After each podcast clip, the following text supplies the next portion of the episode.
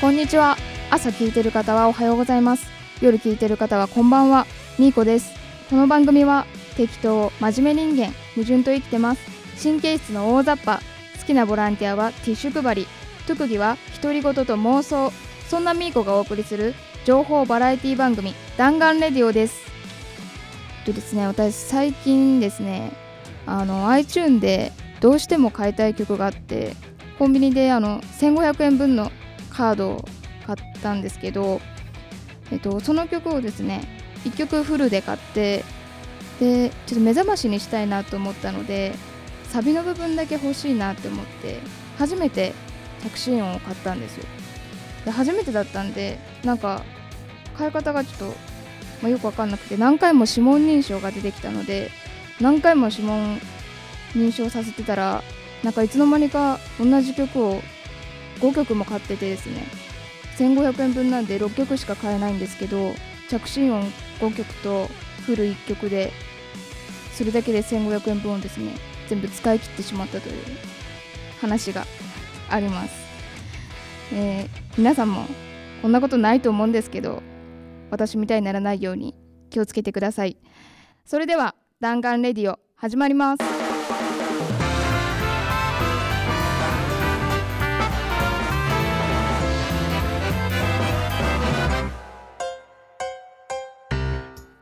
それでは今回初めてのコーナーミーコのハートフルシアター。このコーナーはミーコが見てきた映画のレビューを愛を込めて時に妄想を交えながらお届けするコーナーです。今回ご紹介する映画はこちら。映画クレヨンしんちゃん。爆睡夢ミーワールド大突撃です。クレヨンしんちゃんは今年25周年を迎えて夢ミーワールドは記念すべき24作品目の映画です。今回はですね誰もが好きな夢を見れる夢見ワールドという世界があるんですけどある日みんなの夢がいきなり悪夢に変わってしまうんです。でそれと同時にしんちゃんたちが通う双葉幼稚園にさきちゃんという女の子が転校してくるんですね。であることをきっかけに春日部防衛隊となってみんなで悪夢をやっつけようとなるのですがさきちゃんにはある秘密があったんです。というお話なんですけどいや私も劇場で見てきてすごい楽しかったですね。毎年言ってるんですけど多分過去一番の対策だと思います。そこで今日は夢ミーワールドのおすすめポイントを3つお届けしたいと思います。まず1つ目のポイントです。1つ目のポイントは親子で楽しめるです。結構親子で見に行かれる方が多いと思うんですけどまあ、子供のアニメだしなと思わないでください。しんちゃんはですね5歳児とは思えない言葉とかいろんなギャグを知ってるんですね。なので思わず笑ってしまったりとかなんかちょっとにやけてしまう場面がたくさんあります。で劇場ででもですね結構小さなお子さんとかはなんかこうしんちゃんがお尻出したりとかなんか風間くんと話してるのとか見て笑ってたりするんですけど大人はやっぱり5歳児と思えないギャグとかで結構本当に声出して笑ってるぐらいなので面白いんだなって私も思いますね。で結構今回ですねシリアスなのにっていう場面でいきなりそんなギャグが来るんだっていうシーンがたくさんあるのでいい意味でこう期待を裏切ってくれる映画になってると思います。どうですかね？だんだん見たくなってきたのではないでしょうか。では続いて2つ目いきます。2つ目はギャップです。今回あのギャップを感じられるシーンが多くあるんですね。と大事なキーパーソンとなるさきちゃんっていう女の子は紫色の髪の毛をしていてお顔がとても可愛いんですよ。でもツンツンしていて結構クールな性格なんですね。でそんなさきちゃんもごしんちゃんにだけはいつもペースを崩されてしまうんです。でそんなしんちゃんもですねただ下品なだけじゃないんですよ。すごく友達思いでまっすぐででも変わらずマイペースでそんなところにみんなも心を動かされる映画となってますね。でついつい笑ってしまったのが坊ちゃんなんですよ。名前の通りいつもぼーっとしていて冷静なんですけど今回はちょっとまた一味違う坊ちゃんが見られるんですね。で結構アニメとかでもなんか石を見つけた時に結構坊ちゃんは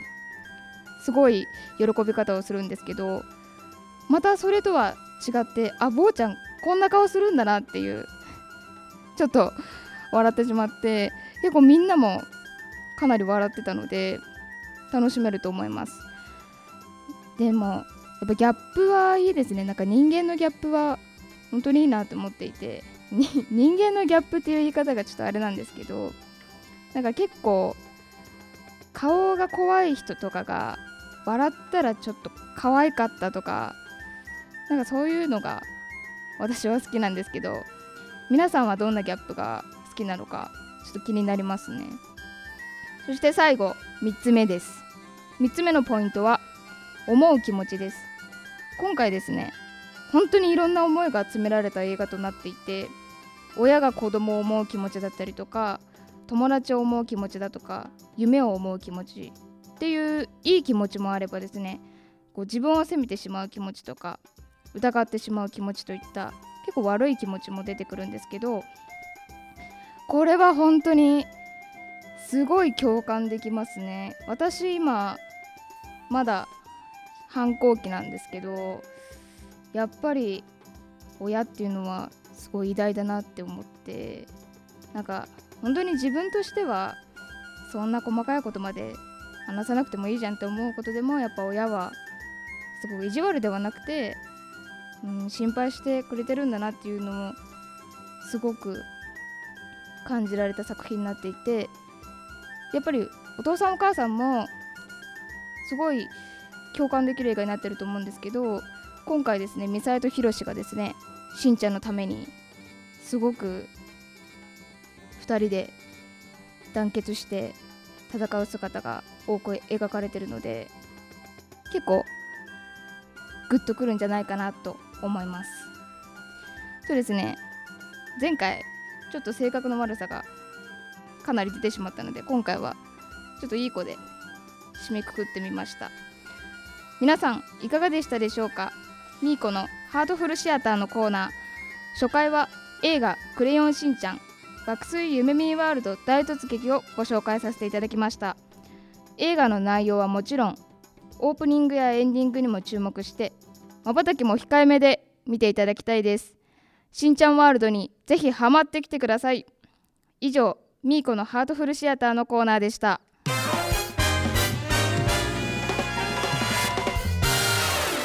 続いてはこのコーナー。ミーコの恋愛事情。2016年5月に掲載されたエキサイトニュース。正式な彼女になれない原因はそこ。女性がついやってしまう。男を萎えさせる言動から2つほど取り上げてみますね。まず1つ目です。私生活に口を出す。エキサイトニュースによるとデート中つい女子がやってしまいがちな言動が世話女房気取り。将来の良妻アピールは非常に危険だ。そのハンバーグ定食の付け合わせ野菜も残さず食べた方がいいよ。これも合わせるとバランスバッチリだよ。なんて口出しすれば今時男子はうるせえなぁとうんざりしてしまうか。妻の座とか狙ってる？と怯えてしまうのである。衣食住などの生活の根本や生活習慣に口を出されると男性はその相手を女性として見るよりお母さんとして捉えてしまうことにもなりかねない。おかん女子になってしまっては恋愛は長続きしないのだ。ということなんですけどそうですね。そのハンバーグ定食の付け合わせ野菜も残さず食べた方がいいよっていうのはもうなかなか聞いたことないですね。確かにそこまで言われると本当にお母さんだなって思いますし多分その2人の関係にもよると思うんですけど初デートでそうこう言われてしまうとああ嫌だなっていうふうに男の子は思ってしまうかなと思いますね。でも結構こうした方がいいよとかああした方がいいよとかなんか朝もうちょっと早く起きた方がいいよとか結構言っちゃうタイプなのでこれを機に直そうと思います。では続いて2つ目です。初期のデートでの男性への否定は致命的。エキサイトニュースによるとあなたより年上の男性ならばお俺のことを考えてくれてるんだな。体のこと心配してくれてるのかとそれを自分への気遣いとして受け止めてくれそうな言動であっても今時男子にとっては俺否定でありげんなりするような口出しでしかないのだ。あなたがいかに母性あふれる女性であっても彼の恋人になれるまでは母親みたいなセリフはどうにかこらえて封印してほしい。その手の要素は将来を誓い合うとか結婚してから存分に発揮してあげよう。正式な彼女となり彼の心をがっちりつかみ取るまでは母親ではなく女でいるべきなのだ。なんか本当に心配して言ってることでも、まあ、男の人にとってはうるさいなとかそんなこと言われなくても分かってるよっていう風に思っちゃうかもしれないですね。本当に同い年とかもう年下だとなおさらだと思うんですけど年が下だと自分の方が当たり前なんですけど長く生きてるんであれこれ言っちゃうと思うんですけど、まあ、そうするとお母さんみたいになっちゃうっていうことなんですね。いや男女ってやっぱ難しいですね。皆さんはそういうところをどういうふうに考えてるのかまあ私もすごく気になるところでありますね。以上みーこの恋愛事情でした。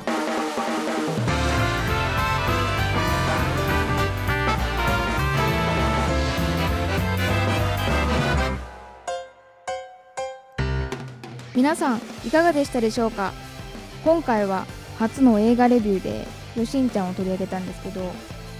本当に私しんちゃんがすごく好きで去年サボテンの映画をですね1人で見に行って今年夢見ワールド1回友達と見に行ったんですけどもう1回レイトショーであナイトショーで1人で見に行ったんですよ。それぐらい好きなんですけど本当にもう思ってるよりもかなり心を動かされる